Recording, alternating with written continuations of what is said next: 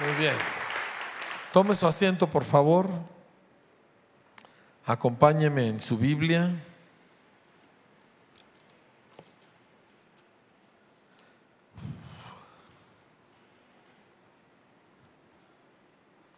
A mi esposa no le gusta que yo les enseñe de Apocalipsis, pero vamos a leer un versículo de Apocalipsis el día de hoy. Pero todavía no.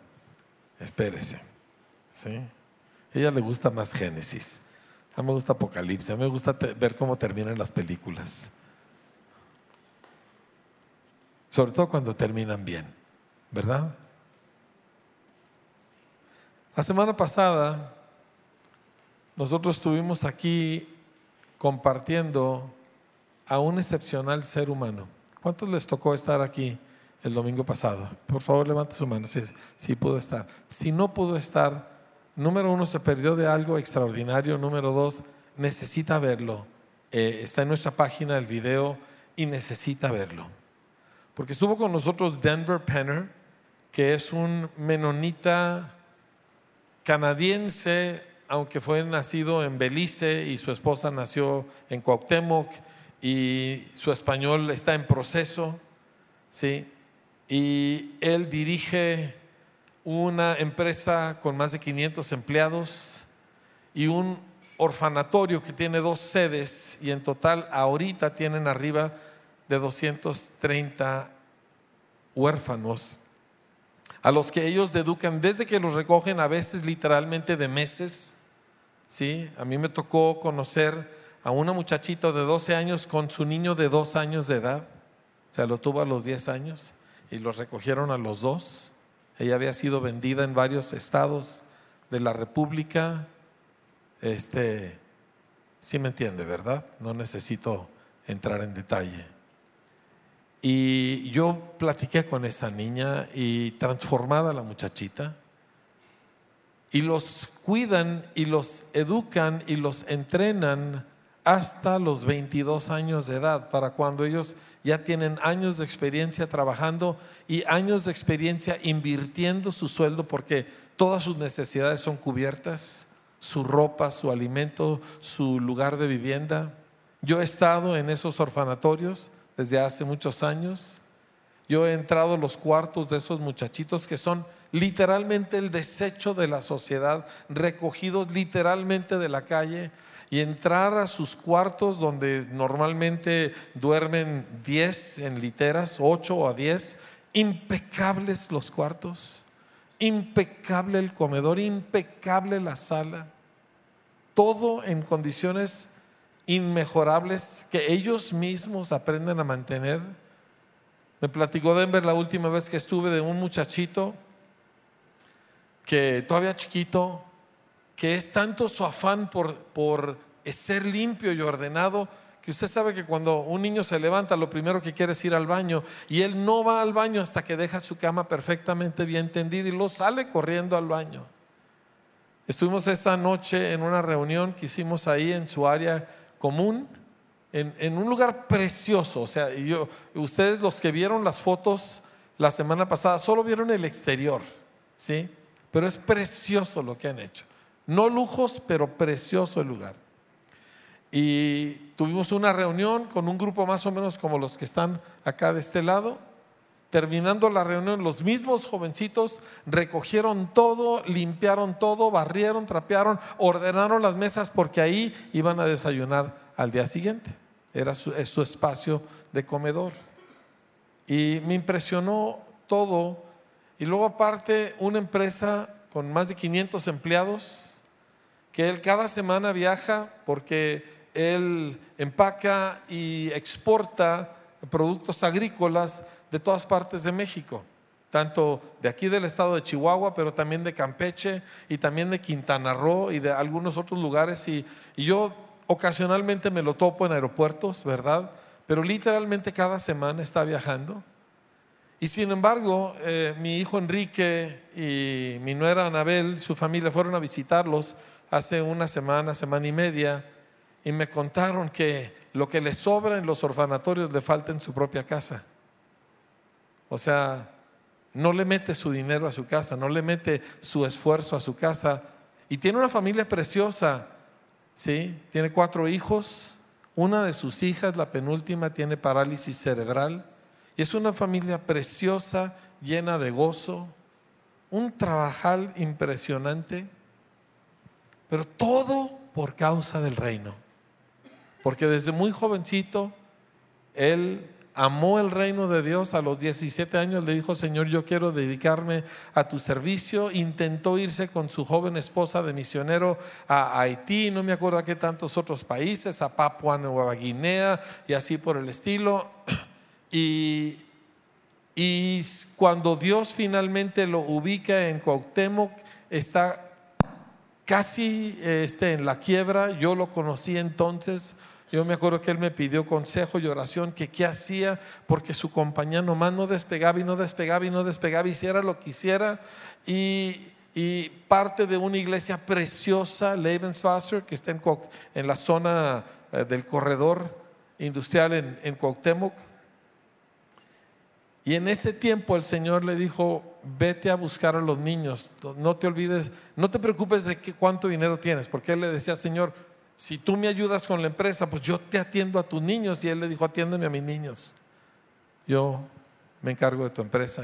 Y, se va a los cruceros a ver a los niños de la calle y a buscar acercarse. Y pues imagínese un güerote grandote y un niño huraño de la calle, pues batallaba, pero finalmente logró ganarse la confianza de uno y de otro y ayudando a otras personas a levantar sus orfanatorios y y, de repente aquella cosa estalló, pero todo por causa del reino.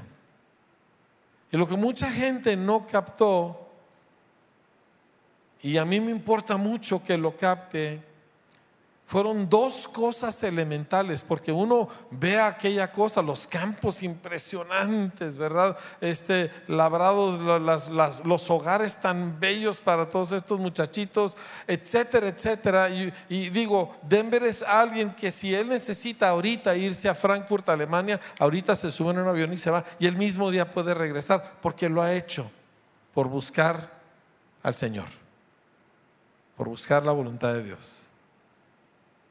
Pero las dos cosas que yo quiero que nosotros entendamos acerca de Él es que uno, todo su objetivo es el reino de Dios. Es más, él, me, dice, Enrique, yo no creo en el diezmo. Dice, el diezmo para mí es una hipocresía. Le dije, ¿por qué? Le dije, dice, porque el diezmo es como el impuesto que gente le paga al gobierno de Dios para seguir quedándose uno con lo suyo. Dice, yo no soy dueño de esto, yo soy el prestanombres de Dios. Así es como él piensa. Dice, ha habido años que Dios nos dijo, tomen toda la utilidad de este año, absolutamente cada cinco, y métanlo a esta o aquella obra. Y dice, así le hacemos, porque yo solo soy el prestanombres. Entonces su vida es el reino. Y, y, con los muchachitos, no es porque queremos ser una especie de bienhechores, ay, qué lindos niños, vamos a ayudarles. Dice, queremos hacer discípulos entrenarlos en la escritura para que ellos sean líderes espirituales en esta nación y más allá cuando ellos crezcan. No estamos buscando nada más salvarnos de, que los trafiquen y de todas esas cosas malas. Dice, los queremos como discípulos y líderes. Wow. La segunda cosa que yo me di cuenta que mucha gente no captó y por eso quiero yo recalcarla, es que Denver nos dijo, yo leo ocho capítulos de la Biblia al día. Ahora, no estamos hablando de alguien que no tiene otra cosa que hacer. Tiene una empresa gigantesca que requiere muchísima atención y viajes cada semana, porque literalmente viaje, Denver viaja cada semana. Es hora y media de Cuauhtémoc al aeropuerto, casi dos horas, ¿verdad? Desde donde él viene, más la hora que hay que esperar, más los vuelos que hay que tomar, más la conexión en México, más vete hasta Quintana Roo o a donde quiera que vaya. Y muchos de esos vuelos salen a las seis de la mañana. Si va a Estados Unidos, a veces salen todavía un poquito más temprano. O sea, y de y, la disciplina de decir, lo voy a leer y los voy a leer, y todos los días, ocho capítulos al día, todos los días, y no superficialmente. Porque nos fuimos de aquí en la tarde a comer y tenían prisa, tenían que regresar porque tenía que trabajar, porque no había estado en la oficina en una semana. y me dice, y, empezamos a platicar de cómo leemos la Biblia. Y yo le platiqué lo que yo aprendí hace 30 años acerca de cómo oír a Dios en la escritura y le platiqué dos o tres detalles. Eso es lo que yo hago. Eso es exactamente como yo le hago. O sea, no estamos hablando de alguien que está cumpliendo su cuota de lectura.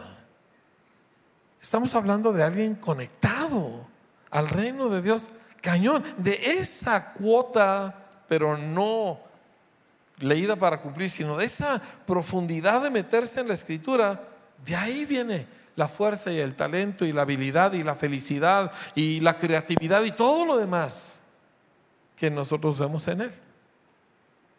Ahora dice, ¿por qué estoy hablando acerca de Denver? Porque tenemos dos posibilidades de cómo nosotros reaccionamos ante alguien así.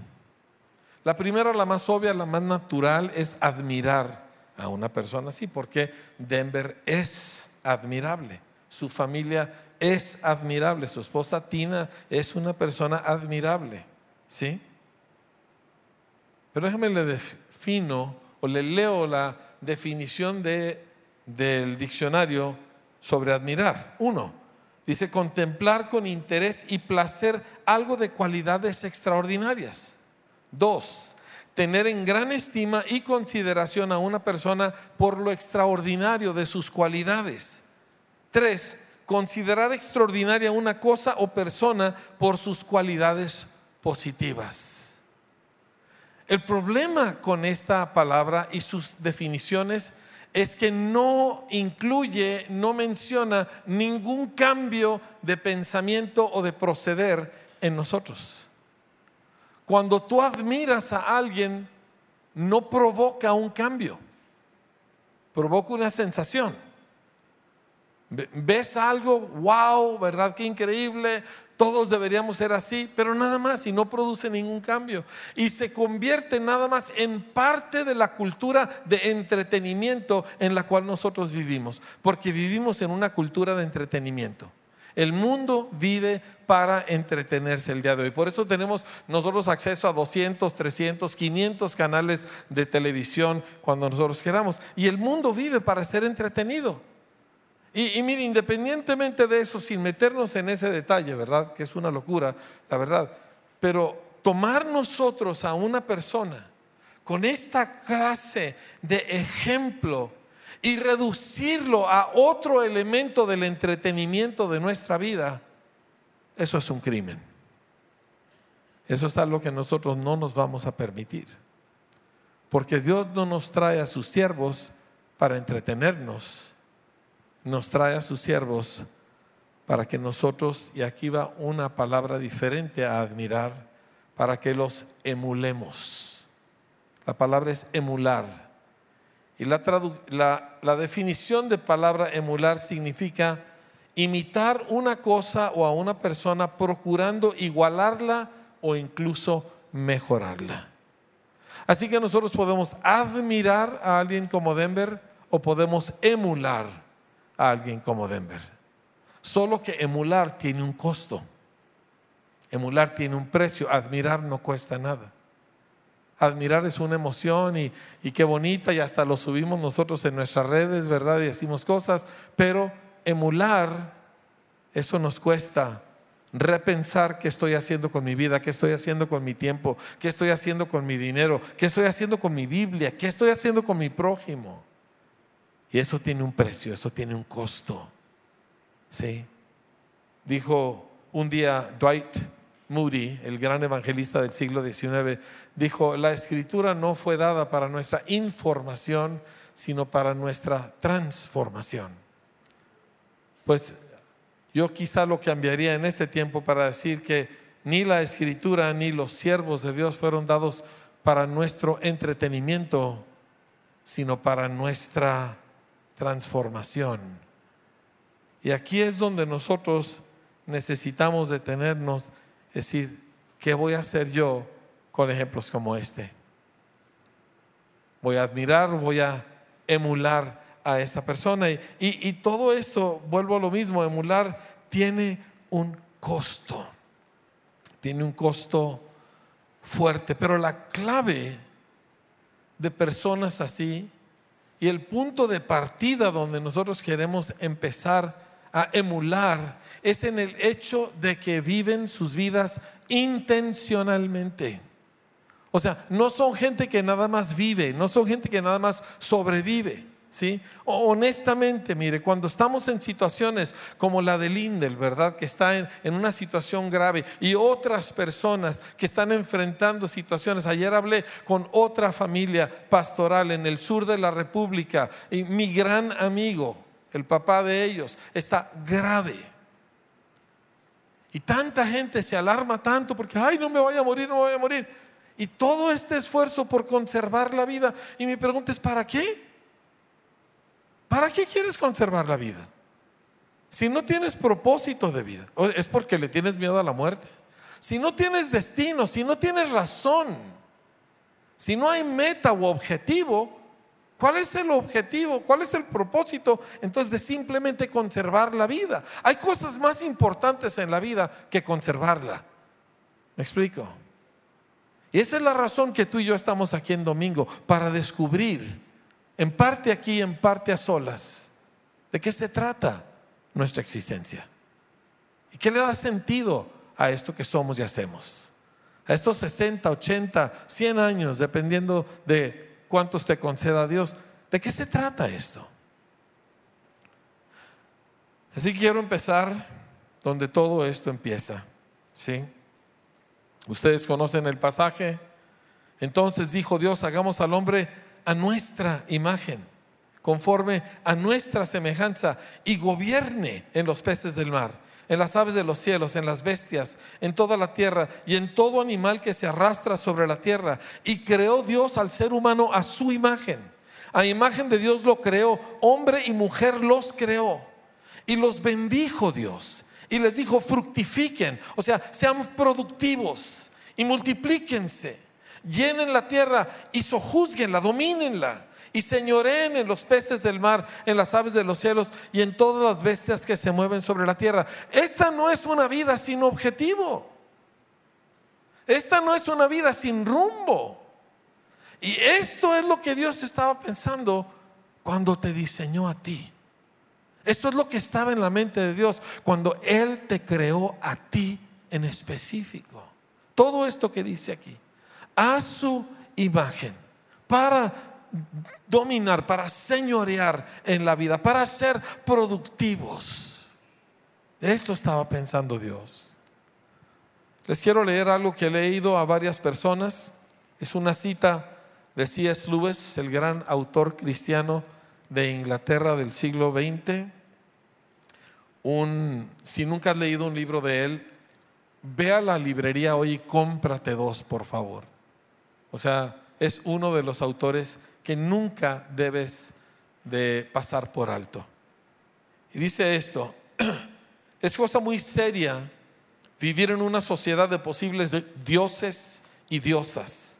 Lo repito, es cosa muy seria vivir en una sociedad de posibles dioses y diosas y recordar que la persona más mediocre y aburrida con quien llegues a hablar puede un día ser o una criatura a la cual te verías tentado a adorar o un horror y corrupción de los cuales solo te encuentras en una pesadilla. No hay personas ordinarias. No existen personas ordinarias. No existe nadie hecho para sobrevivir. Nadie. Nada más para conservar la vida. Ninguno de nosotros fue hecho con ese objetivo. Cuando tú lees Génesis 1, 26 al 28, te das cuenta, había propósito en esta creación especial. Cuando la deidad, Padre, Hijo, Espíritu Santo, hablando entre sí en el consejo eterno, dice, hagamos al ser humano. Va a ser como nosotros. Va a gobernar como nosotros. Va a fructificar como nosotros. Y lo hizo a su imagen. Y le dio dominio sobre el planeta. Y ese, mi amado, eres tú. Y tú necesitas despejarte de todas las cosas que te tienen distraído, atemorizado y mil otras cosas y darte cuenta de quién eres tú y cuánto vale tu propia vida. Para que puedas encontrar Entonces en Cristo la fuerza para deshacerte de las mil babosadas que causan que nosotros desperdiciemos nuestra existencia. La vida es cosa seria, buena pero seria, llena de gozo pero seria. Nuestra vida, amados, déjame te lo digo así. Yo escuché una película que vi hace muchos años, una de ciencia ficción, que un joven astronauta le decía al otro, al mayor, le decía, es que yo quiero hacer algo grande, yo quiero que mi vida importe. Y en ese momento Dios me cambió la frase y me dijo, no, tu oración debe decir, yo quiero hacer algo grande porque mi vida importa. Mi vida no tiene que hacer algo grande para importar mi vida tiene que ser algo grande porque mi vida importa mucho, empezando con lo mucho que le importa al Señor tu vida. Dices, yo no soy nadie, mientes. Es que yo no sirvo para nada, mientes. Es que yo, pues aquí nomás ahí la llevo, mientes. Tu vida fue hecha con destino y con propósito, porque tu origen es en el corazón y mente del Dios del universo. Así que eso nos hace repensar completamente quiénes somos y de qué se trata nuestra vida. No existen personas ordinarias.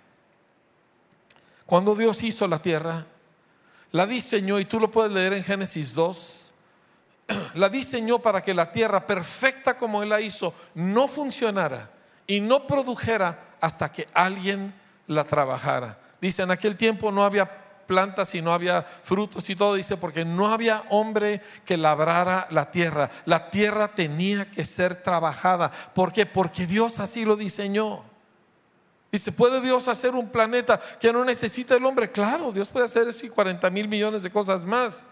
Pero Dios quería que el ser humano, hecho a su imagen, trabajara la tierra. Jesús dijo, mi Padre trabaja yo también trabajo. Y el hombre fue llamado a esta vida donde él colabora con Dios para que la tierra, para que la vida produzca. Pero mis amados, esto implica una palabra.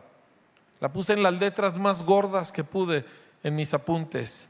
Implica responsabilidad.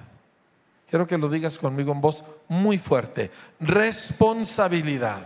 Vamos todos juntos. Responsabilidad. El doctor Edwin Cole, un gran maestro de la Biblia, quien yo tuve el privilegio de no solo conocer, sino de trabajar con él en un par de congresos, dijo lo siguiente, la madurez no viene con el tiempo, sino con la aceptación de responsabilidad. Pero en un mundo de entretenimiento, la gente no maduramos. En un mundo donde todo lo vivimos de manera vicaria, ¿qué significa eso? A través de otros. O sea, piense, vivimos en un tiempo donde los hombres no se quieren casar. Les dan los 35, 40 años y no se han casado. Porque le tienen miedo al amor y porque en la inversión de vida y sacrificio que va a costar un matrimonio les acatean. ¿Me entiende?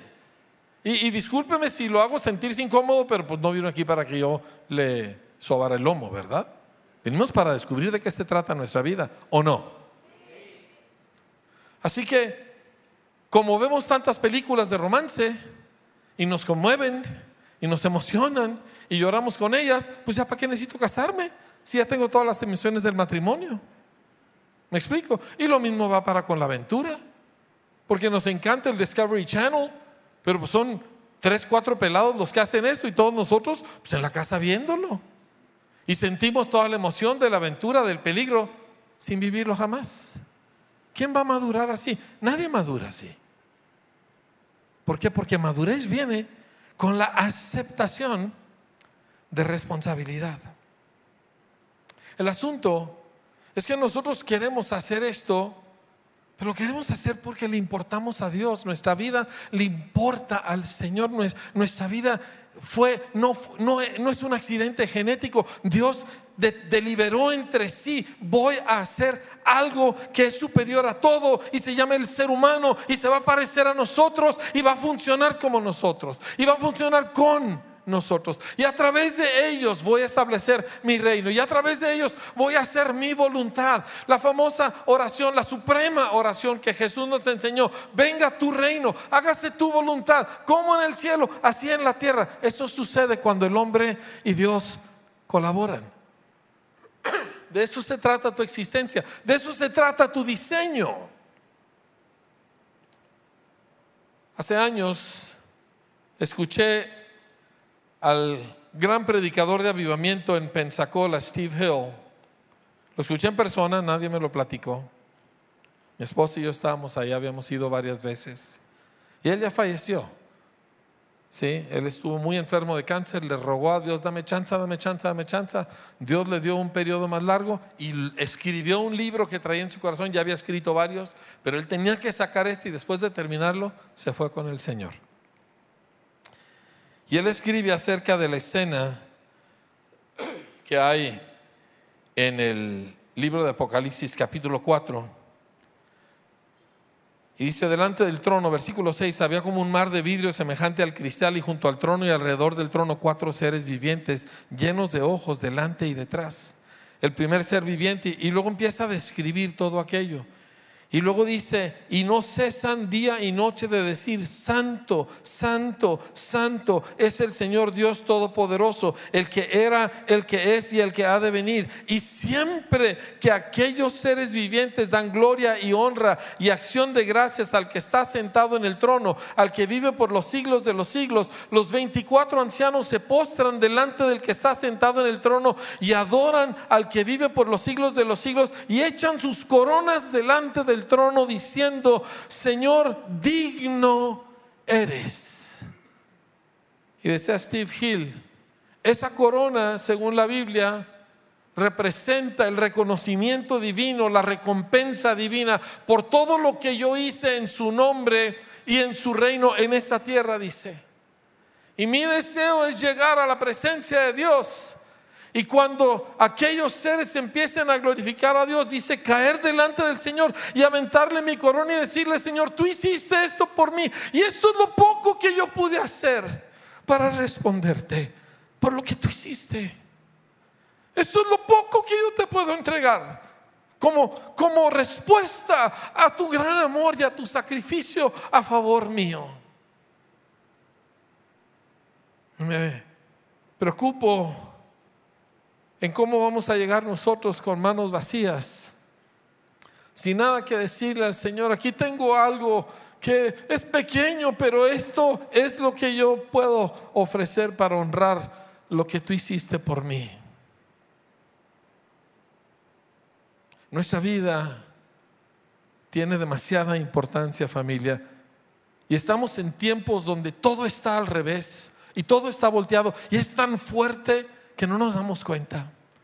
Usted sabe que la pastora y yo tenemos ya muchos años involucrados en educación, pero los últimos seis años han sido particularmente intensos desde que se nos dio un editorial desvencijada, si usted quiere.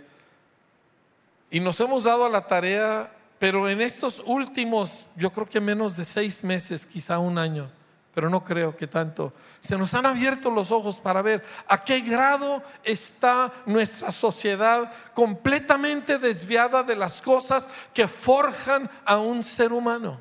Y no tengo tiempo para hoy meterme en todos esos detalles, pero le menciono nada más uno que leímos en este libro, este libro de una educadora sueca, se llama Inger Engqvist y ella por alguna razón ama el español y todo lo que ha hecho es en español. Y ella escribe para que se dé cuenta en qué grado estamos. Dice, hoy en día y por mucho tiempo se enseña la frase, el niño aprende jugando. Es una frase que a mí nunca me ha gustado. Siempre me ha caído mal esa frase. Y siempre me ha caído mal porque yo siempre he entendido que cuando gente dice eso, lo que está diciendo es aprender no es atractivo para el niño, hay que disfrazarlo de juego para que el niño lo haga, ¿verdad? Pero leyendo a Inger hace unos días, dice ella, la mentira, el daño de esa frase de que el niño aprende jugando, es porque esa idea saca por completo la verdad de que solo se aprende si uno trabaja. Sin trabajo no se aprende, sin trabajo no se avanza.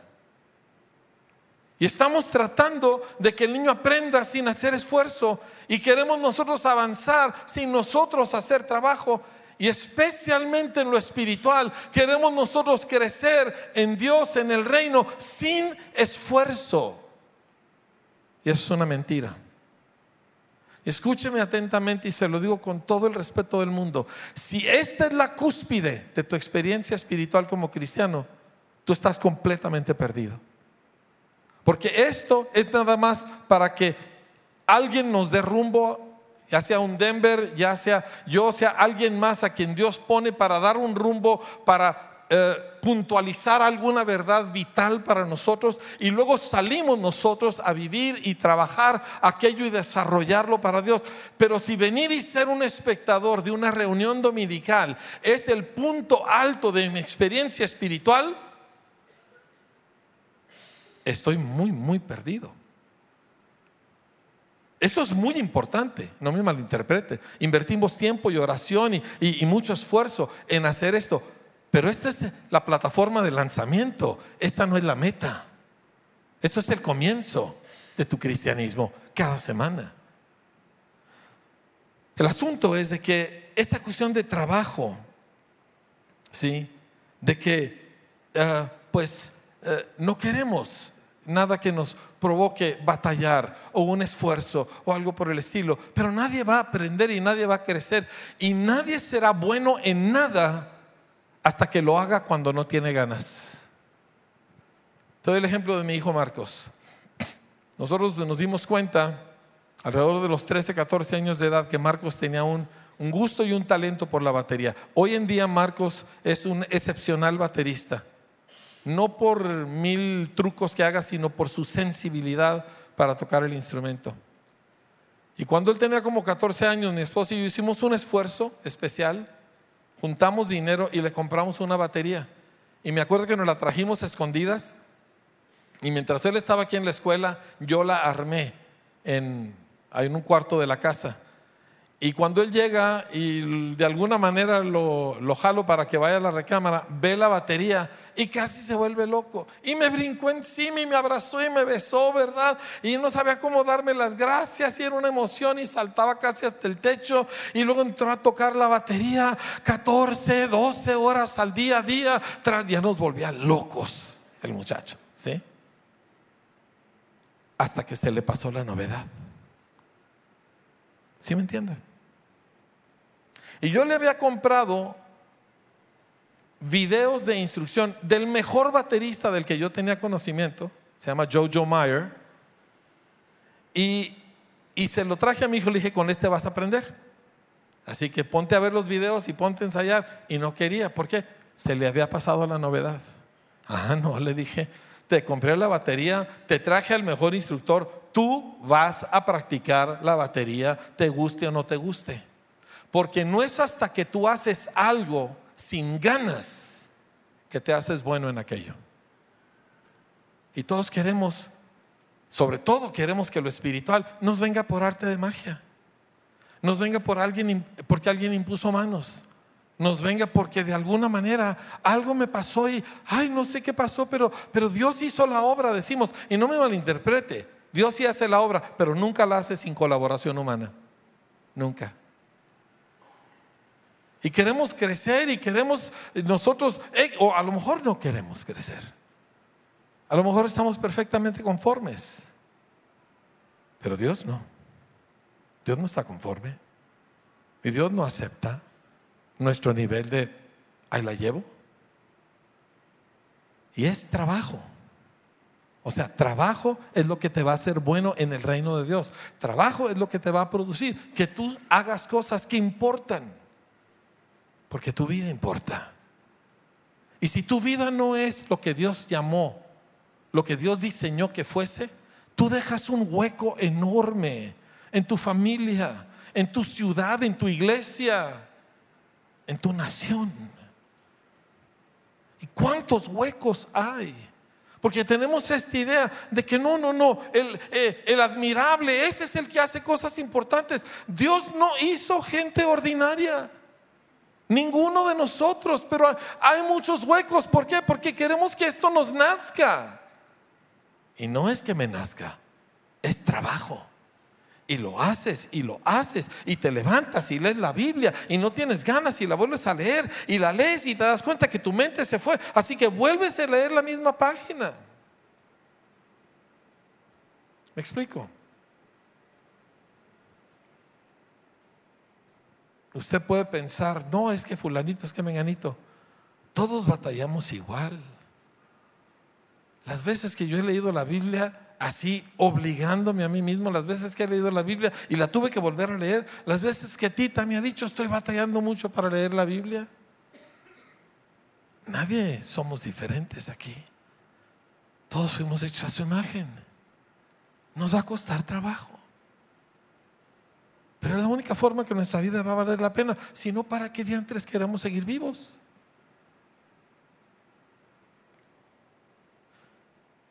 Déjeme le leo algo. Estoy leyendo otro libro que escribió el presidente John F. Kennedy. ¿Alguien sabe quién fue John F. Kennedy? ¿Sí? Digan, ¿hay, algún joven que sepa qué fue John Kennedy? John Kennedy marcó literalmente una generación, a pesar de que solo fue presidente mil días porque lo asesinaron.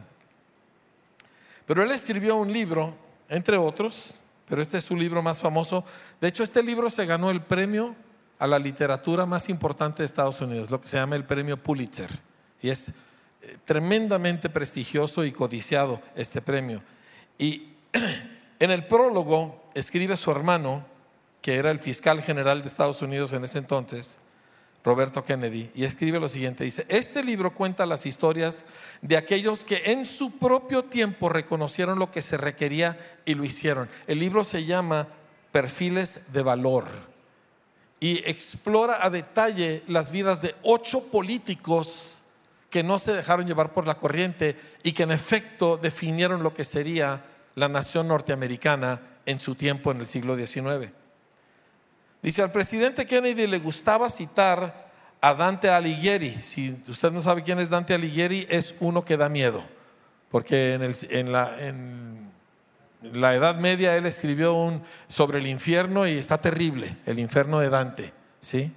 Y él dice, al presidente Kennedy le gustaba citar a Dante, diciendo, los fuegos más ardientes del infierno están reservados para aquellos que en tiempos de gran crisis moral se mantienen neutrales ay no, pues eso a mí no me toca. Oh, no, no, pues yo que yo que tengo que ver. Yo quién soy para decir algo. No, yo yo no puedo hacer nada. Dice, para ellos está reservado el infierno más caliente.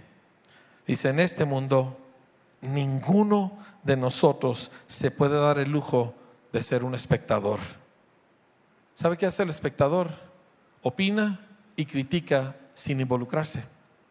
Se llaman las redes sociales, las detesto. Las aborrezco todas. Me rehuso a aprender a usarlas. ¿Por qué? Porque están pobladas de gente que opina donde nunca ha hecho nada.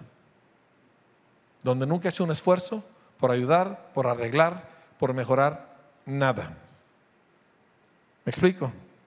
Así que a pesar de que yo soy súper tecnológico y conozco todos estos aparatos y sé cómo usarlos, y yo soy el que reparo y arreglo y explico, pero no sé usar redes sociales porque es un veneno de gente cobarde que no quiere involucrarse, pero sí quiere opinar. ¿Me está escuchando?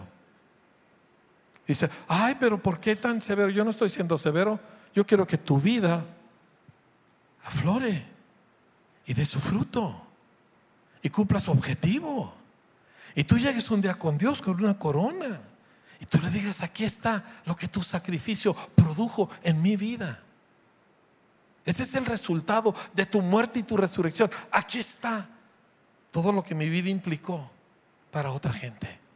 Todo el efecto que tuvo en el mundo que me rodea, sea pequeño o sea grande. Así que va a requerir trabajo. ¿Por qué? Madurez, especialmente madurez espiritual, empieza con la aceptación de responsabilidad. ¿De qué responsabilidad? Te voy a decir cuál es la primera y la más importante. Tú tienes la responsabilidad de establecer tu propia conexión con la escritura. Nadie lo puede hacer por ti. Yo te puedo enseñar y te puedo dar cierta dirección y te puedo instruir en algunos elementos quizá más complicados, pero eso solo es una parte. Y por muy bien que yo la haga, o otro, ¿sí? Eso no puede reemplazar tu propia conexión con la escritura. Tu propia lucha por leer y estudiar y entender y meditar, no es que nos da mucha flojera. Hay una flojera espiritual o una flojera emocional. Ambas son mortíferas a la maduración, a la madurez. Ay, es que yo no entiendo. Ay, es que a mí no se me pega nada. Léelo 15 veces y se te va a pegar. Ay, es que pues no sé, ¿verdad? Yo, yo, yo creo que yo no nací para esto, etcétera. Y me da flojera y no quiero pensar. Y leo superficialmente porque no quiero pensar, no quiero pensar en las consecuencias que esto tiene. No quiero pensar, bueno, ¿quién dijo esto? ¿Y por qué lo dijo? ¿Y cómo se aplica? ¿Y con quién? Y, y, no quiero, no quiero ese trabajo porque leer, estudiar la Biblia, de hecho, en la Biblia no existe la frase lee la Biblia, solo estudia la Biblia. Es muy diferente. Pero tú no vas a encontrar, búscate la concordancia que quieras, tú no vas a encontrar la frase lee la Biblia o leer la Biblia. Vas a decir estudia. Estudia cuesta esfuerzo. Y no puede ser flojo en tu cabeza y no puedes ser flojo en tu pensamiento. Cuando la escritura dice, transfórmate por medio de la renovación de tu entendimiento, no solamente significa de que alguien ore por ti, para nada, significa que le metes cabeza al libro y lo piensas y lo escribes y lo vuelves a pensar y preguntas y platicas y vuelves otra vez a él hasta que tú empiezas a captar la voz de Dios en estas páginas sagradas. Nadie se escapa de eso, mis amados. Denver, Denver es un chero que lee ocho capítulos de la Biblia cada día de su vida. ¿Sí? Denver es gente completamente común y corriente que lee ocho capítulos de la Biblia cada día. Y no a la floja, a buscar, a ver por qué.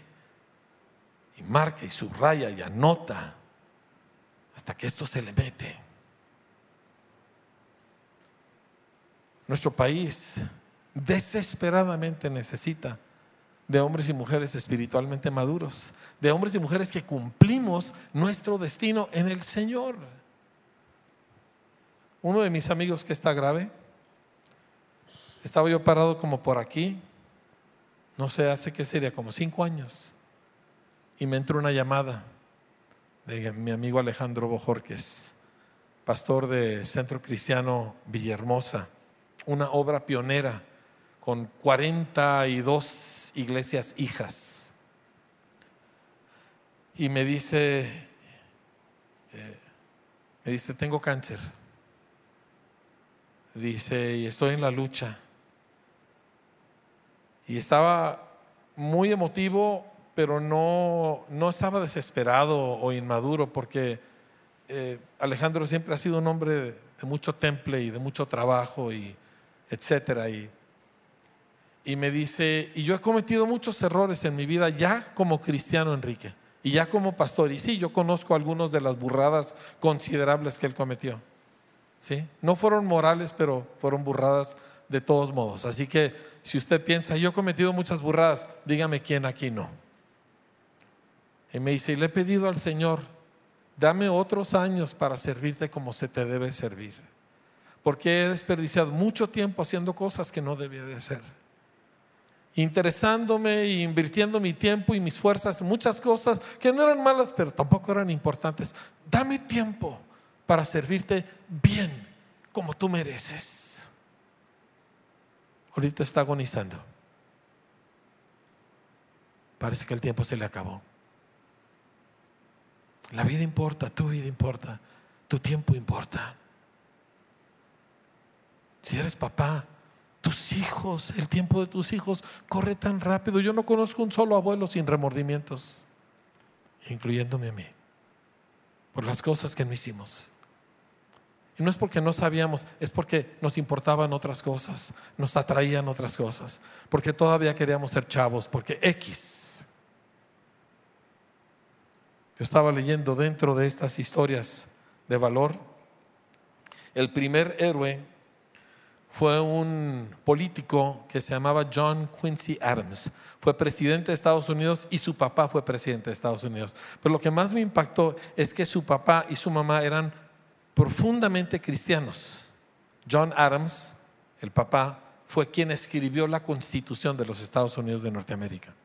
¿Sí? Se le conoce como el padre de la constitución.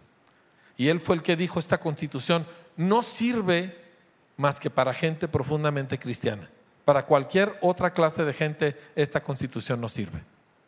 ¿Sí? Y la historia dice que él dedicó su vida y su fuerza para desarrollar a su hijo por todo el talento que veía en él. Este era un hombre que era un político del más alto nivel, pero nunca descuidó las cosas importantes de la vida. El asunto es, ¿qué vas a hacer tú y qué voy a hacer yo? con la vida que nos ha sido dada. Les quiero dar un par de elementos que nos pueden ayudar. ¿Por qué? Porque la cultura que nos rodea no nos ayuda. Escúchame, ¿sí? La cultura que nos rodea no la creamos nosotros, pero está en todos lados y nos afecta profundamente. Y hasta que te das cuenta que tanto nos afecta, entonces puedes empezar a hacer algo al respecto. ¿sí? Como le digo, hay dos cosas que están profundamente desalineadas en el mundo de hoy. Las dos cosas más importantes que existen. Las dos cosas que forman al ser humano, las familias y las escuelas. Y nosotros estamos metidos en las dos. Y le digo, eso será tema de otra plática, pero el punto es este. Nosotros necesitamos aprovechar el hecho de que tenemos la posibilidad de ver claramente y hacer algo al respecto de lo que nos está definiendo sin que nosotros nos demos cuenta, como este asunto que les digo de que se nos ha hecho una nación de espectadores, de gente que nada más ve cosas. Y esto y muchas otras cosas como ellas nos han vuelto personas perezosas. Le voy a dar un ejemplo. El día de hoy la palabra maestro no es muy valorada. Y si alguien le tira en la vida a ser maestro, se le considera alguien sin ambición. Se me hace terrible. Es algo que a mí me da vergüenza como mexicano que pensemos así. Porque para mí, fuera de los papás, no hay una función más importante en la sociedad humana que el maestro de los niños. Así de sencillo. Ellos forman a la humanidad. Y sin embargo, en nuestra cultura se le considera con poca ambición, pero lo voy a explicar en parte por qué. En tiempos atrás, en la escuela, uno llegaba a sexto año. Alguien aquí que solo cursó, eh, estoy hablando de gente que tenga 60, 70, 80 años de edad y cursó hasta sexto y eso era wow. ¿Sí? Uno de los hombres que nos ayudó a fundar Vida Abundante, don Lalo Estrada, era un hombre súper culto y yo un día cuando empezamos la escuela fui con él porque yo lo quería contratar para maestro, como pues, él no necesitaba mucho sueldo porque eh, era un hombre bien, tenía algunos comercios, yo dije pues lo contrato y se ataca de risa don Lalo. Y dice, pues si quiere, dice, le, muestro mi certificado de sexto, solo había estudiado hasta sexto año. Pero un sexto de hace 50 años era una, era una licenciatura o más de hoy, de hecho más. Y para una licenciatura, uff, eso era súper wow. Ahorita cualquier pelado saca una licenciatura. Disculpen, no, no estoy tratando de ofender a nadie, pero la verdad es que, como dicen los ingenieros, pues dicen, es que yo sí estudié, ¿verdad que eso dicen Lalo? Lalo es ingeniero. Pero el hecho es que está súper degradado. Y antes la maestría era para que te pudieran decir maestro, porque significaba que eras experto en la materia. Ahorita maestría solo significa que hiciste dos años más de universidad. No significa gran cosa. Y para un doctorado, y esto es histórico, para un doctorado todavía hasta mediados del siglo XX, para que te dieran un doctorado tenías que escribir algo que nunca nadie había descubierto. Tenías que sacar un pensamiento o un argumento o un resultado totalmente original y si no, tú no podías ser doctor. Ahorita los doctorados, uh, a montón. ¿Qué le estoy tratando de decir? Que hay una cultura devaluada y menciono la educación porque estoy tan involucrado en ella, pero nuestra propia educación está mucho más abajo de lo que nosotros quisiéramos imaginarnos. Y quiero animar a todos a tomar como un primer paso de que tú te vas a obligar a ti mismo a leer.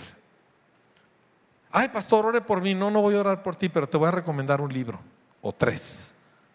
¿Sí? que leas y te obligues a leer y te obligues a subrayar y te obligues a apuntar y vuélvelo a leer hasta que lo entiendas. ¿Por qué? Porque no hay otra forma de crecer. ¿Sabe por qué no entendemos bien la Biblia? Porque la verdad es que no sabemos leer muy bien. Dice, ay, ¿cómo dice que no sé leer? Leemos sin comprender. Leemos y hay palabras que no entendemos, no las buscamos en el diccionario. Y yo quiero animarle a que usted haga algo al respecto. No quiero que admire al inteligente, no quiero que admire al que tiene títulos, no quiero que admire a un empresario como Denver Penner. Quiero que vaya más allá de la admiración. Quiero que haga algo al respecto. Quiero que se vaya a la librería. Si no quiere la cristiana, váyase a la de la plaza principal. Compre un libro y póngase a leerlo. Mi casa está atestada de libros. ¿Sí? Y nos tenemos que obligar, mi esposo y yo, a leerlos porque son tantos nuestros intereses que de repente leemos un libro a la mitad y otro. Este ya no me faltan como tres páginas para terminar de leerlo. Dice, ay, yo batallo mucho. Cómprese uno delgadito. ¿Sí? No batalle tanto. Empiece por aquí.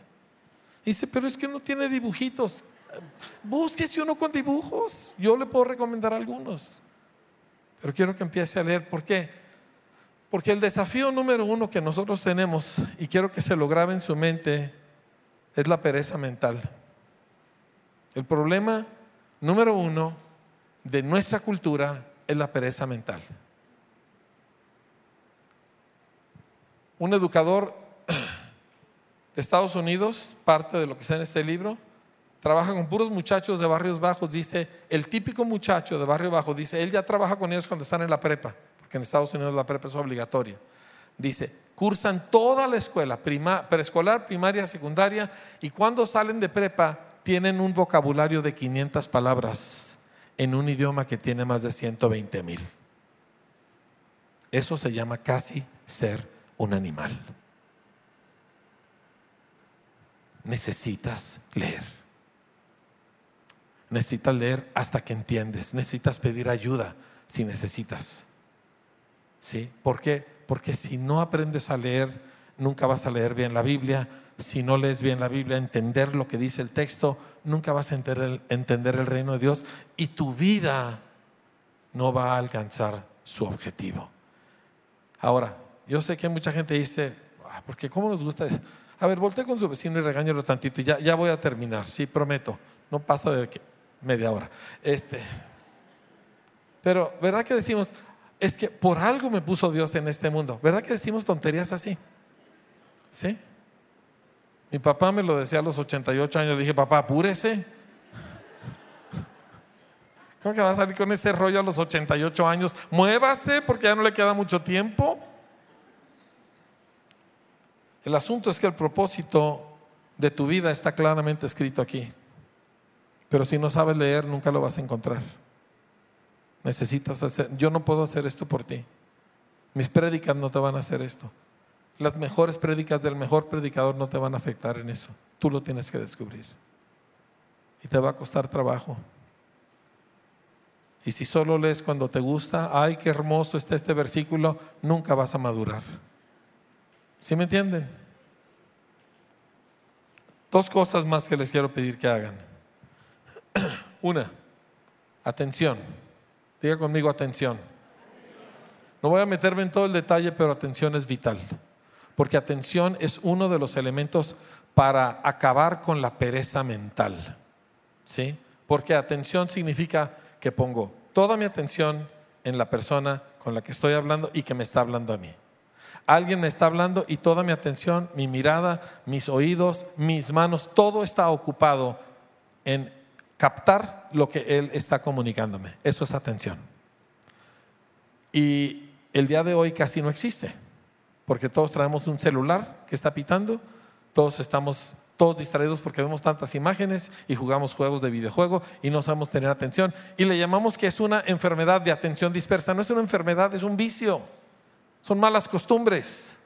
¿Sí? Quítese ese maldito aparato de su mano por un par de horas al día y verá cómo sana del déficit de atención. ¡Ah! Dijo una palabra fea, sí. No encuentro algo más dañino al funcionamiento de la mente de un ser humano, especialmente una mente en formación, que darle un aparato con acceso al Internet y no vigilarlo 24/7. No le dé celulares a sus hijos. Dice, es que quiero saber dónde está. Cómprese uno de esos de caja de cereal que no tienen pantalla. Dice, pero mi hijo se va a enojar. Pobrecito. Denle al mocoso lo que necesita y no lo que él está pidiendo. El chamaco para eso tiene papás, para que lo cuiden. El asunto es atención, diga conmigo atención. Miraré a la persona cuando me habla, no me dejaré distraer por otras cosas o personas. No se muerda las uñas, no se la lime si es señora. ¿Me explico? Si trae chicle, trágueselo. Para que preste atención, estoy hablando en serio. O sea, cuando usted está hablando con alguien, no mastique chicle, preste atención. Crezca como persona, por el amor de Dios. Estamos hablando de que nosotros representamos a Jesucristo. Por el amor de Dios, tragas el chicle. ¿Me está captando? Siéntese derecho cuando está escuchando a alguien. O párese derecho. ¿Sí? Nunca ha entrado a un salón de clases y los muchachos están así. ¿Sí? Todo el mundo derechito. ¿Para qué? Es parte de mi cuerpo. Está atento no solamente mis ojos, no solamente mis oídos, yo estoy atento. Y no llame la atención a sí mismo. ¿Sí? Le quiero ayudar a evitar un vicio muy común. Se llama el yo también. Alguien le está platicando algo y que el Señor y que aquí, que me pasó y que le... Ah, yo también. ¿Sí? O sea, ya, supere sus traumas y sus complejos. ¿Me explico? Cállese y deja a la persona platicar. Y no le mete el yo también para usted decir yo también soy bueno, yo también valgo. Usted no necesita demostrar que vale. Su vida importa. Su vida importa porque Dios lo hizo a su imagen. No necesita usted comprobárselo a nadie. ¿Está bien? Podemos descansar de eso y disfrutar el testimonio de la otra persona. Segunda cosa que quiero que haga. Se llama diligencia. Y esta le va a costar porque no es natural. Nadie nace diligente. ¿Ok? Algunos nacemos que nos gustan hacer ciertas cosas, pero no, eso no es diligencia. ¿Me explico? Entonces, diligencia, número uno, me concentro en mi trabajo. Concentrar ese esfuerzo, me enfoco, me enfoco, me enfoco. Segunda cosa, sigo las instrucciones. Aunque ayuda a leerlas, ¿verdad? Pero sigo las instrucciones y hago bien mi trabajo. Ahora, yo sé que esto se aplica a todo, pero yo quiero que lo aplique aquí. Hago bien mi trabajo y termino lo que empiezo. Mire, yo empecé a leer mi Biblia a principios de año, la estoy terminando, pero estoy 11 lecciones atrasado por diferentes cosas y causas. Me desordené, descuidé días. ¿Sabe qué estoy haciendo? Estoy recuperando. Estaba 16 atrasado. Ya casi me pongo al corriente. Espero en esta semana ya estar otra vez al día. Esto no es fácil, esto cuesta, pero lo hace y así no damos lugar a la pereza. Hay mucho más que hablar, pero no quiero que nosotros nos vayamos sobresaturados de cosas y perdemos nosotros de vista el objetivo. El objetivo es claro. Tú fuiste hecho a la imagen de Dios, por lo tanto no puedes ser ordinario. Tu vida importa, así que haz algo con ella. No para que importe, sino porque importa. No dejes que tu edad, tu situación socioeconómica, tu educación te definan. Tu vida importa por quien te creó. A las personas que ves, que, admiras, no es malo admirar, pero no te quedes en admiración. Emula, imita, empieza a ver qué hacen ellos y empiezas a hacerlo tú. Y todo esto con un solo objetivo. Yo quiero presentarle al Señor el resultado de lo que Él hizo por mí en la cruz. ¿Alguien está conmigo en esto? Cierre sus ojos un momento. Pido disculpas de haberme alargado, pero son cosas que importan. Ninguna vida puede dar fruto, ninguna vida puede funcionar si está desconectada de Dios. Porque fuimos hechos para estar conectados con Él. Y la única forma que un ser humano en este mundo caído y pecador puede conectarse con Dios es a través de Jesús, que murió y resucitó por nosotros. Así que, si tú nunca has rendido tu vida a Jesús, este es el día para hacerlo. Este es el día para rendir tu corazón a Cristo para vivir la vida a la manera de Él y dejar que Él, trabajando contigo, produzca todo aquello para lo cual Él te creó. Si tú nunca has recibido a Cristo, ahora es el tiempo de hacerlo.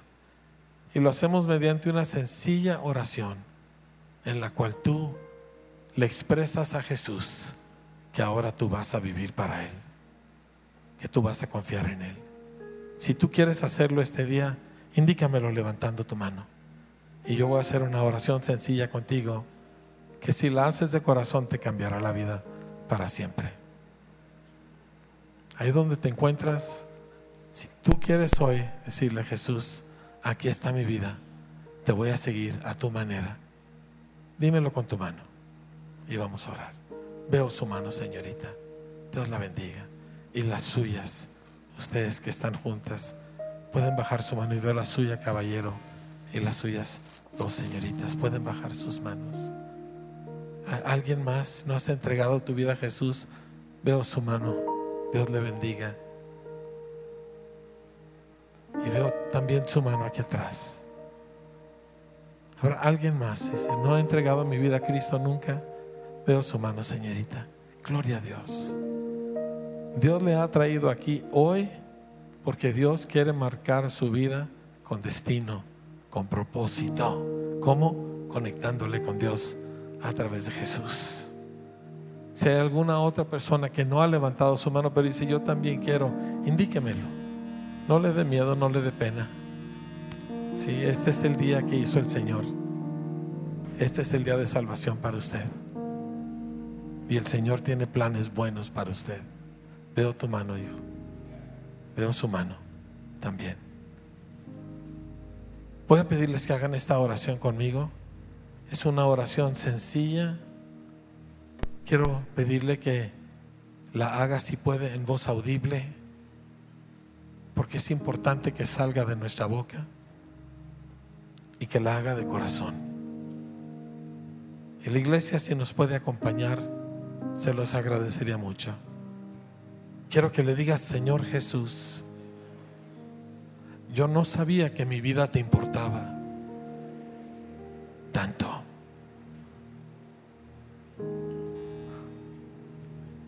Hoy vengo a pedirte perdón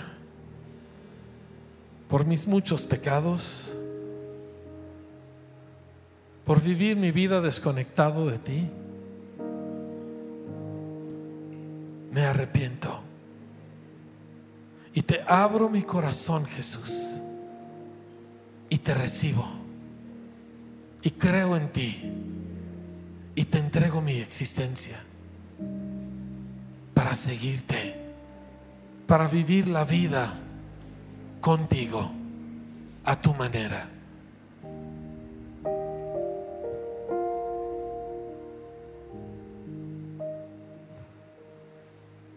Permítame un momento orar por usted. Padre, cada hombre, cada mujer, cada joven, niño, que hoy acaba de hacer esta oración, tú oíste su oración. Tú no desechas el deseo que te han expresado. Yo te pido, Señor, que hoy suceda en ellos el milagro del nuevo nacimiento, del cambio interno que tú produces y que tu presencia llene sus vidas. Y ahora, Señor, te pido que los guíes y los instruyas en una vida nueva, una vida, Señor, llena de ti. Los bendecimos como iglesia y te pedimos tu bendición sobre ellos. En el nombre de Jesús. Amén. Amén. Si usted hizo esta oración de corazón, algo sucedió que es difícil de explicar. A mí me gustaría, si usted me lo permite, al final de la reunión, yo me voy a bajar aquí, me encantaría conocerle orar un momentito con usted, ¿sí? Y pues le pido que me dé ese gusto y ese honor ahorita al terminar. A todos los demás, familia, nuestras vidas importan. Vamos a hacer que se note. Amén. Dios les bendiga a todos.